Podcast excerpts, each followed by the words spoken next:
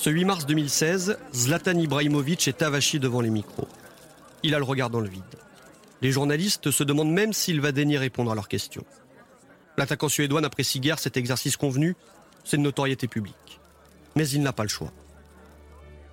Le lendemain, Paris, qui écrase la Ligue 1 française depuis des années, va jouer sa peau dans la plus prestigieuse des compétitions européennes.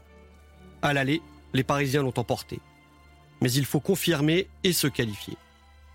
Il est urgent de montrer au monde entier que les millions injectés par l'actionnaire qatari payent enfin. Et c'est à ce moment-là que Zlatan va faire du Zlatan. Sans manquer de respect à personne, je pense que ce club est né le jour où les Qataris sont arrivés. En 8 secondes, l'attaquant star vient de balayer des décennies d'histoire. Pour le plaisir de la polémique sûrement. Pour se donner le beau rôle, évidemment mais il en faudrait plus pour éclipser les pionniers qui se sont battus pour faire naître le grand club que nous connaissons aujourd'hui.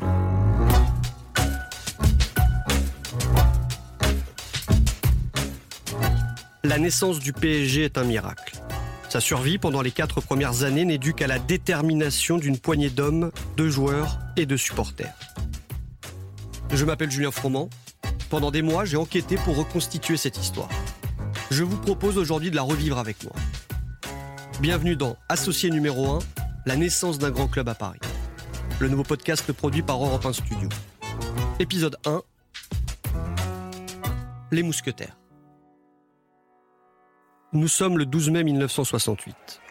La veille, dans le quartier latin à Paris, les manifestants ont fait face pendant des heures aux forces de l'ordre. Les affrontements ont été d'une rare violence.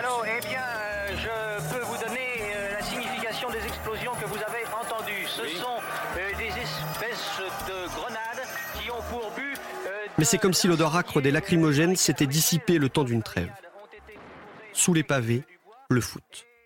Ce dimanche, au milieu d'après-midi, dans les tribunes ouvertes aux quatre vents du stade Yves du Manoir, à Colombes, tout près de Paris, il n'y a plus un centimètre carré de libre. On vient de donner le coup d'envoi de la finale de la Coupe de France. Les Verts de la S Saint-Étienne contre les Grenats des Girondins de Bordeaux. On ne pouvait rêver d'une finale aussi pure, au dénouement aussi logique. Le meilleur a gagné, c'était Saint-Étienne, le battu, Bordeaux, a lutté jusqu'au bout. L'histoire de ce match également est simple comme bonjour.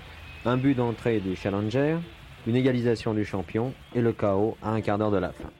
Dans les travées du stade, c'est l'euphorie. Le capitaine stéphanois Robert Herbin est debout sur l'estrade. Les supporters des Verts célèbrent le premier doublé Coupe Championnat de leur histoire. Mais pour les quelques Parisiens qui se mêlent à cette fête enivrante, elle a un goût amer. Cette saison 1967-1968 est inédite pour le football français d'après-guerre. Elle est cruelle pour les fans de foot à Paris.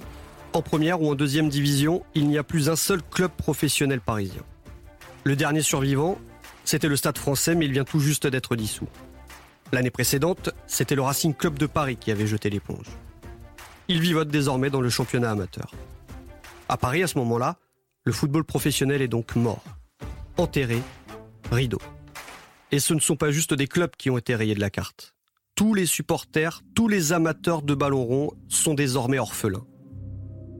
On n'a pas d'équipe, donc euh, il faut bien qu'on se trouve une équipe à, vénérer, si je peux dire. Et donc on est fan des Verts. Mais on les voit jamais. Il hein, ne faut, pas oublier qu'à cette époque-là, euh, il n'y a, pas de, a pratiquement pas de match à la télé. Olivier Morel a 12 ans à l'époque. Il habite dans le 14e arrondissement de Paris. C'est son grand frère Alain, de 6 ans, son aîné, qui lui a refilé le virus du football. Quand ils ne tapent pas le ballon ensemble au pied de l'immeuble, ils rejouent les matchs de la veille sur un baby-foot. Mais vous l'aurez compris, les victoires qu'ils rejouent, ce ne sont pas celles d'un club parisien. De temps en temps, on a un match euh, en différé, en noir et blanc de l'équipe de France. Une équipe de France poussive euh, qui n'arrive même pas à se qualifier pour la Coupe du Monde de 70 au Mexique. Donc euh, j'ai été en manque d'une équipe à supporter. À l'autre bout de la ligne 4 du métro, dans le 18e arrondissement, Daniel Germont est lui aussi un supporter orphelin.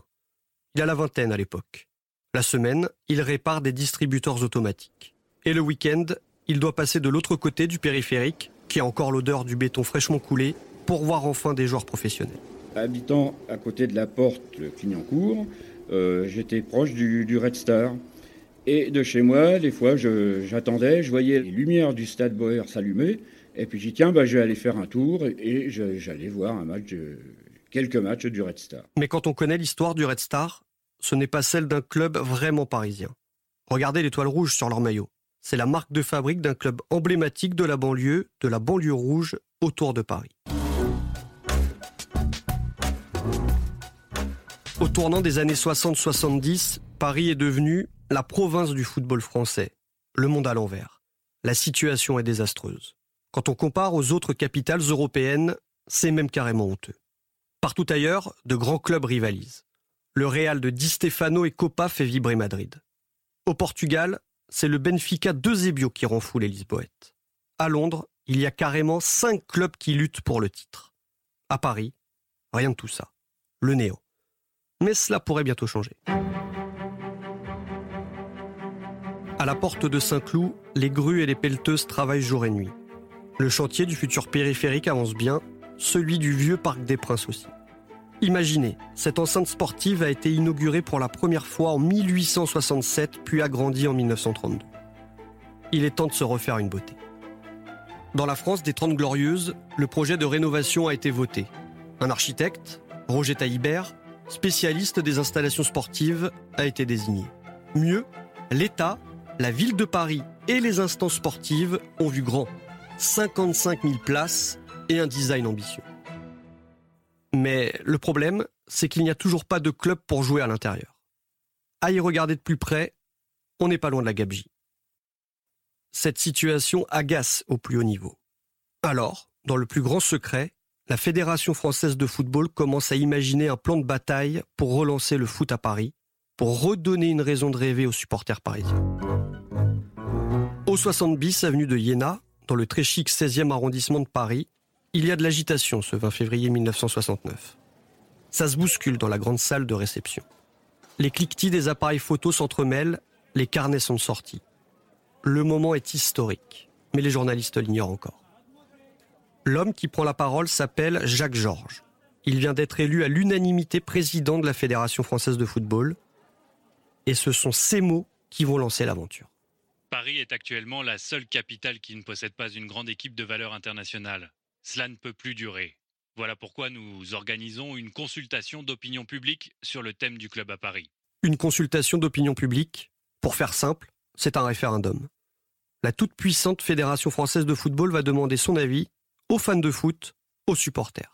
Il nous est apparu nécessaire que ce public et les jeunes soient motivés d'une façon plus personnelle, en ayant vraiment un club qui appartienne à la capitale, et que les jeunes parisiens et les parisiens se disent c'est notre club.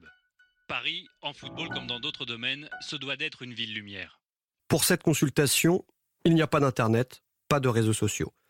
Alors ça se fait à l'ancienne, à la main. Il faut détacher et remplir un bulletin que vous trouvez dans les journaux. On peut y lire Oui pour un grand club de football à Paris. Si vous désirez la création d'un grand club professionnel, dites-le en renvoyant ce bulletin. Nom, prénom, âge, adresse, activité professionnelle. La Fédération française de football se donne trois semaines pour réussir, c'est-à-dire pour récolter 100 000 réponses, remplir plus de deux fois le futur Parc des Princes. C'est énorme et c'est court. Les jours passent, l'inquiétude grandit. Certains journaux ne proposent même pas de bulletins dans leurs éditions. Ils n'y croient pas à ce projet. Mais ils se trompent. Au siège de la Fédération française de football, les bulletins découpés dans les journaux commencent à affluer. De Paris, de la banlieue. Le 24 février 1969, un sac postal de 6 kilos rempli à rabord de bulletins arrive depuis la province. Quand la fédération se décide enfin à communiquer des chiffres, au bout d'un mois, ils sont encourageants. Plus de 60 000 personnes ont répondu pour l'instant à l'appel. Et signe que ce projet dépasse le cadre purement local, plus de 13 000 en province et 2500 à l'étranger. Il y a de l'espoir.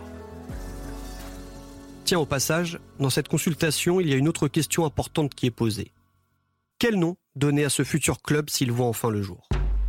Trois noms sortent du lot. Mais autant vous le dire tout de suite, aucun n'est Paris Saint-Germain. Vous comprendrez plus tard pourquoi. Numéro 3, l'Inter de Paris. Référence certainement au club italien de l'Inter Milan, deux victoires en Ligue des Champions dans les années 60. Numéro 2, le Racing Club de Paris. Souvenez-vous, c'est ce club parisien qui a disparu en 66. Un plébiscite de nostalgique donc. Et numéro 1, loin devant, le Paris Football Club. Un nom à consonance britannique, très à la mode. Le Paris Football Club, Ça aurait de l'allure en première division.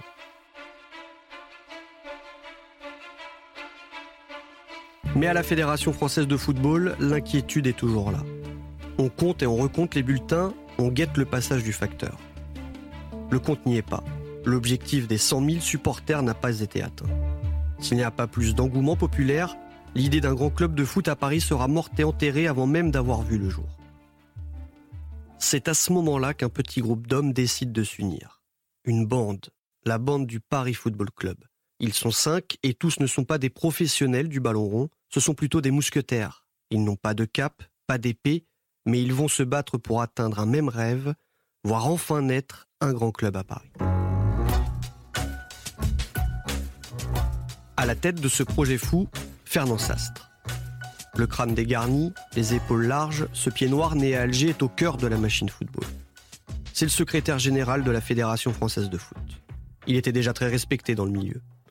Il a encore gagné en légitimité à la fin des années 60 en refusant une vaste réforme des championnats nationaux. Il a même mis sa démission dans la balance. Une forte tête. À ses côtés, il y a deux journalistes. Jacques Godet, le fondateur de l'équipe, qui est déjà le journal de référence à l'époque pour tous les amateurs de sport. Et un autre Jacques, Jacques Ferrand.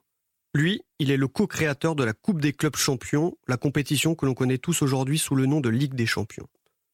Lui aussi a un réseau solide il va souvent servir d'intermédiaire, d'entremetteur. Ces trois hommes ont déjà révolutionné à leur façon le football, et ils savent les difficultés immenses qui les attendent pour créer enfin le Paris Football Club. Ils vont désormais partir à la recherche des meilleurs associés pour relever ce défi. Le premier est un homme déjà très occupé. Il s'appelle Guy Crescent. À 50 ans, il est le président de l'entreprise Calberson, une entreprise de transport. On voit ses camions de livraison partout dans Paris. Oui, on est loin de l'univers du foot mais il a une détermination sans faille dans tout ce qu'il entreprend. C'est sa force. Guy Cresson a commencé comme graisseur de camions, puis chauffeur routier.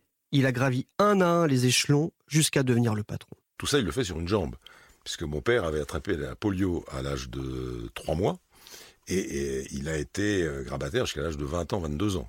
Guy Cresson n'est décidément pas un homme d'affaires comme les autres. Pour que vous cerniez mieux le personnage, j'ai demandé à Bruno Cresson, son fils, de vous le raconter. C'est un homme qui arrivait à 5h, 5h15 au bureau le matin, qui s'était infligé une discipline euh, de fer, qui travaillait le samedi au bureau et qui ramenait des dossiers le dimanche, tout en regardant quand même un petit peu le football à la télévision, ne surfait pas tout jeune, il était passionné, il, se mettait dans les cages, euh, alors il était handicapé, donc il faisait des bonds absolument énormes, le pauvre, dans, vous imaginez, dans le déséquilibre de, ce qu'est le, celui d'un enfant grabataire, mais il était complètement passionné, et plus tard, avec ses, frères aînés, euh, il commence à fréquenter les, stades de foot, etc. Et euh, des gens m'ont dit, des gens sérieux qui l'ont connu à l'époque, disaient que parfois, il rentrait dans le 5e arrondissement, dans le domicile familial, au domicile familial, depuis le parc à pied, avec ses cannes, euh, pour économiser, euh, il était pas dans la misère, loin de là, hein, mais pour économiser un peu d'argent parce qu'il fumait beaucoup. C'est pour vous dire qu'il avait quand même le virus du, euh, du foot dès, dès, son plus jeune âge. Et c'est d'ailleurs ce virus du football qui fait que un de ses confrères, avec lequel il s'entendait très bien, qui lui dit un jour Guy, vous êtes passionné, allez, je, vais, je, vais vous faire rencontrer une instance fédérale. Et il se rapproche de la Fédération française de football, où il a, Fernand Sastre, Jacques Georges, le président, et euh, ces messieurs lui disent un jour, écoute, tu es l'homme de la situation pour euh, créer le club que, dont Paris a besoin. Dans l'aventure, Guy Crescent, l'homme à la canne, a un alter ego, c'est Pierre-Étienne Guyot. Il a 15 ans de plus, lui aussi est à la tête d'une entreprise, mais disons qu'il ne fréquente pas tout à fait les mêmes cercles. Dans un autre genre, il est le patron de l'association des professeurs de golf. Son lien avec le foot, Pierre-Étienne Guyot a été à la tête de Feu le Racing Club de Paris. J'ai un bureau qui est situé à quelques 50 mètres de la Fédération française de football. Euh, je vous dirais que c'est tout à fait par hasard qu'un jour, j'ai vu rentrer dans mon bureau euh, deux ou trois délégués de la Fédération de football qui sont venus me demander si je pouvais, étant donné qu'il n'y avait pas d'équipe de Paris depuis six ans, qui n'avaient jamais réussi à rien mettre sur pied, ils m'ont demandé si je voulais m'atteler à cette tâche difficile eh bien, je dois dire que tous les gens que j'avais consultés m'avaient fait un tableau extrêmement sombre des difficultés qui m'attendaient. Mais euh, je crois que, étant donné les difficultés qui s'annonçaient, ça m'a excité un petit peu plus et j'ai accepté. Pierre-Étienne Guyot et Guy Crescent se rencontrent autour d'un bon plat italien au Via Veneto dans une petite rue discrète du 8e arrondissement à côté des Champs-Élysées. Le courant passe et juste avant de régler l'addition, les deux hommes tombent d'accord. Banco pour se lancer dans l'aventure à leur tour. L'équipe est maintenant au complet, prête à relever le défi, rassembler assez de supporters et de sponsors en tout genre pour créer un grand club à part.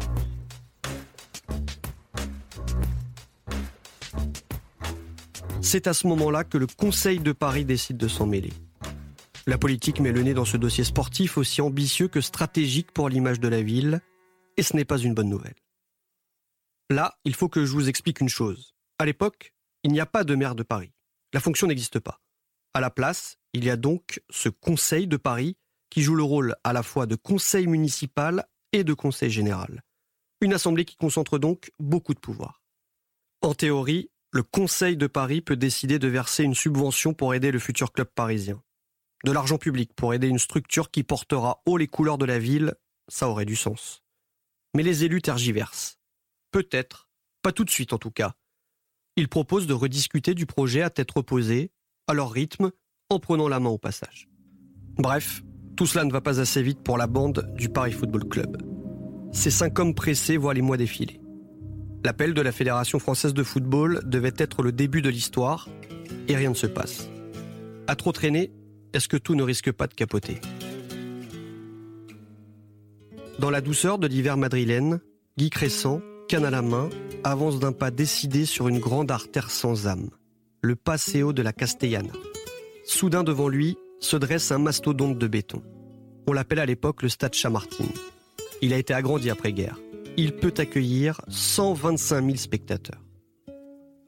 Le Real Madrid, c'est l'ultime étape de la tournée européenne de Guy Crescent. Le patron de l'entreprise de transport Calberson fait depuis quelques semaines le voyageur de commerce dans les meilleurs clubs européens. Il est parti à la recherche d'un modèle qu'il pourrait copier pour lancer le futur club parisien. J'ai pu retracer son parcours, d'abord la Belgique, à Anderlecht, puis l'Angleterre avec Chelsea et Arsenal, un petit détour par l'Allemagne pour superviser ce qui se fait à Hambourg et Cologne. Dans chacune de ces villes, il y a un grand d'Europe, des titres, des trophées. Mais ce n'est pas ce que cherche Guy Crescent. Il n'a pas trouvé l'idée de génie. Madrid, c'est l'escale de la dernière chance.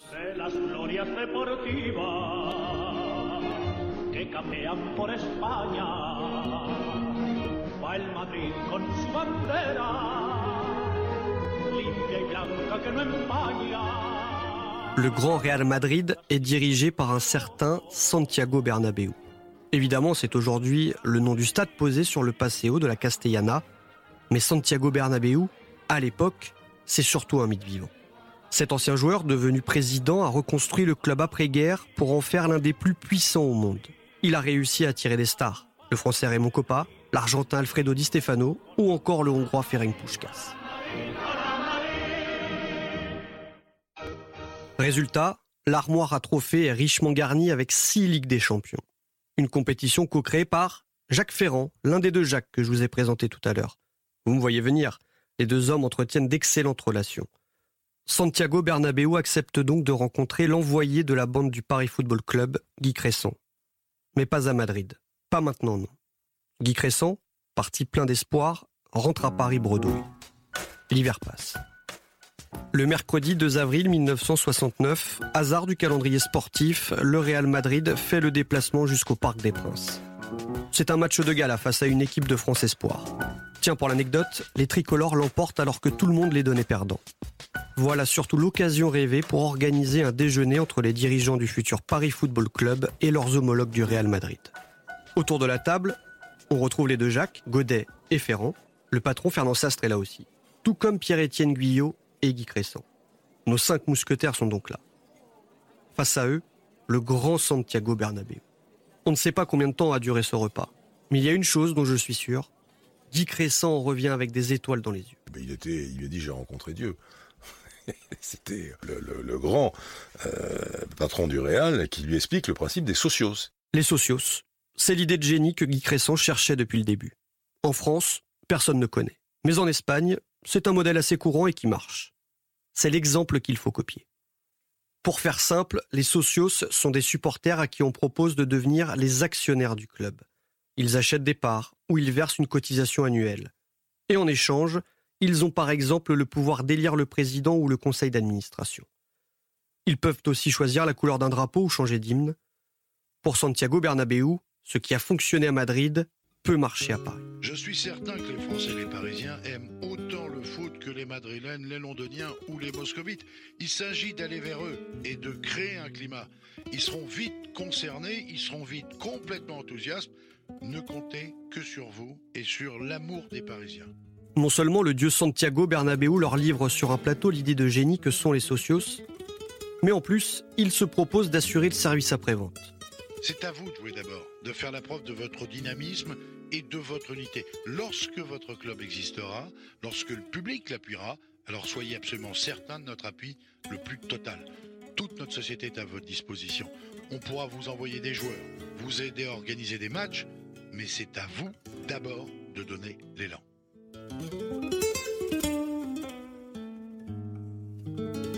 Trois mois plus tard, le 5 juillet 1969, se tient la première assemblée générale du Paris Football Club.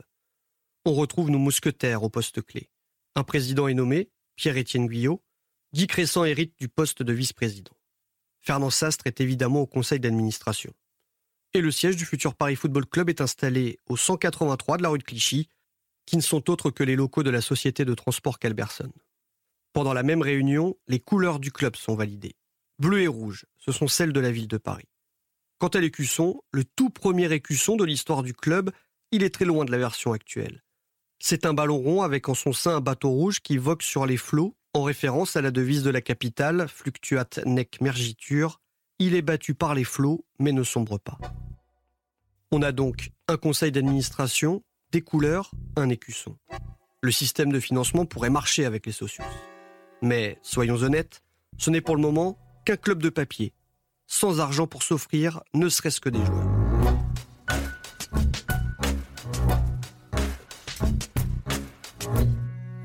Pour donner envie aux gens d'adhérer et de payer, il faut les faire rêver.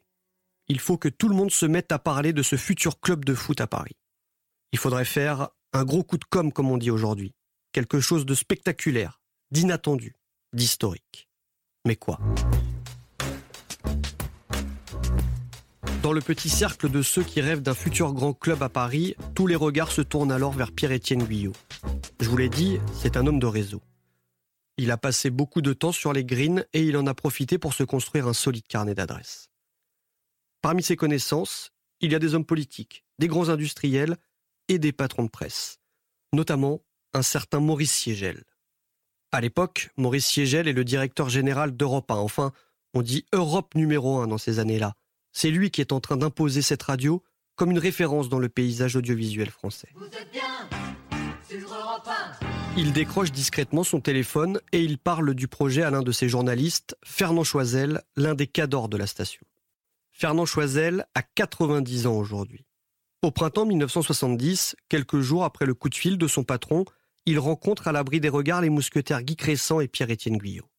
Et c'est là qu'il m'a dit, bah, on pense à, Paris, un club qui s'appelle le Paris Football Club, on va essayer de relancer ça. Est-ce que vous croyez que c'est une bonne idée bah, Je dis oui, l'idée est excellente, mais euh, maintenant, il faut, la mettre en œuvre, ça va pas être facile. Je n'étais pas enthousiaste spécialement. Et il m'a dit, est-ce que l'Europe pourrait nous aider? Ah, Je dis, bah, peut-être, mais enfin, faut voir. Et je réfléchis euh, un, petit peu euh, une semaine, et je revois Guyot, et je lui dis, bah, j'ai une idée pour la euh, participation d'Europe, c'est de, faire un, Vous êtes formidable. Depuis 1956, Vous êtes formidable, c'est l'émission qui demande en direct aux Français de se mobiliser pour une cause. Une sorte de mini-téléthon, présenté par Pierre Belmar, qui a lieu chaque semaine sur un thème différent. Il m'a dit, bah oui, euh, bah oui, ça, ça c'est une bonne idée, c'est une bonne idée. Et on, lance, donc, euh, on décide et on lance euh, l'émission dans, dans le cadre de Vous êtes formidable.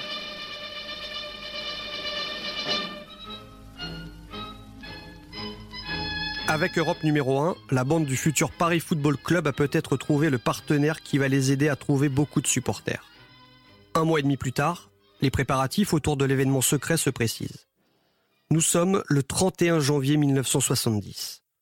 Demain, à la première heure, les auditeurs d'Europe numéro 1 découvriront enfin ce qui se trame en coulisses.